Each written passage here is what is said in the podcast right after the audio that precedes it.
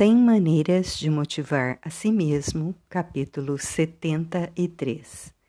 Grandes mudanças são feitas aos poucos. Muitos anos atrás, quando comecei a planejar uma mudança de vida, passei por um período emocional instável. Ficava empolgadíssimo com a ideia do que eu poderia vir a ser e tentava mudar a mim mesmo da noite para o dia.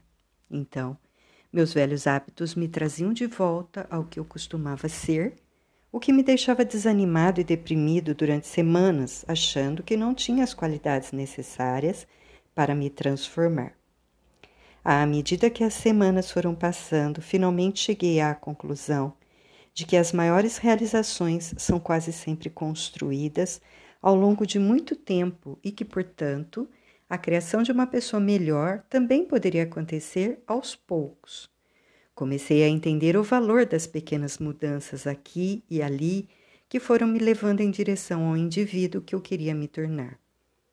Quando decidi ser mais saudável e melhorar meus hábitos alimentares, introduzi uma salada aqui, um pedaço de fruta ali e levava esse processo de criação bem devagar. Hoje, quase não como carne vermelha mas isso não aconteceu de repente. Todas as vezes que tentei algo abrupto, meu estômago, que costumava mandar na minha mente, derrubava essa decisão assim que eu sentia o cheiro do churrasco do vizinho. Seguindo o exemplo do psicoterapeuta Nathaniel Branden, que usa exercícios de completar frases em sua terapia, eu gostaria de propor um desafio a você. Pense bem e complete o seguinte: se eu trouxesse 5% a mais de senso de propósito para a minha vida hoje, parece uma quantidade ínfima de mudança, mas se você desse 5% a mais de sentido à sua vida a cada dia, imagine o que alcançaria em apenas um mês? Grandes realizações podem ser conquistadas quando nos concentramos em apenas uma pequena ação de cada vez.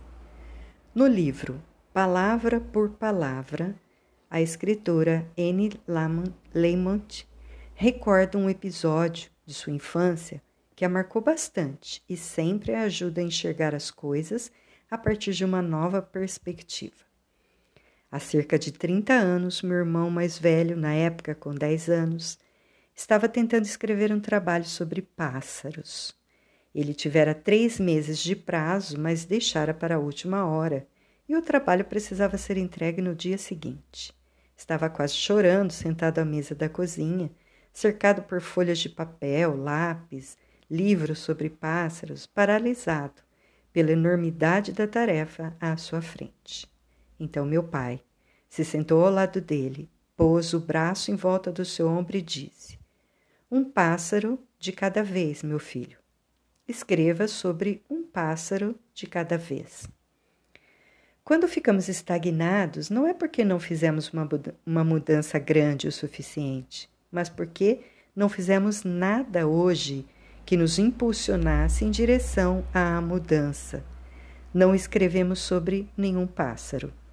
Se você vê a si mesmo como uma obra de arte em andamento, Aceite que algo dessa magnitude leva muito tempo para ficar pronto e valorize as pequenas mudanças. Empolgue-se com cada ação mínima que você fez hoje e que o aproximou de seu objetivo. Se quer um corpo mais em forma e subiu de escada em vez de usar o elevador, comemore. Você está no caminho certo para a transformação pessoal.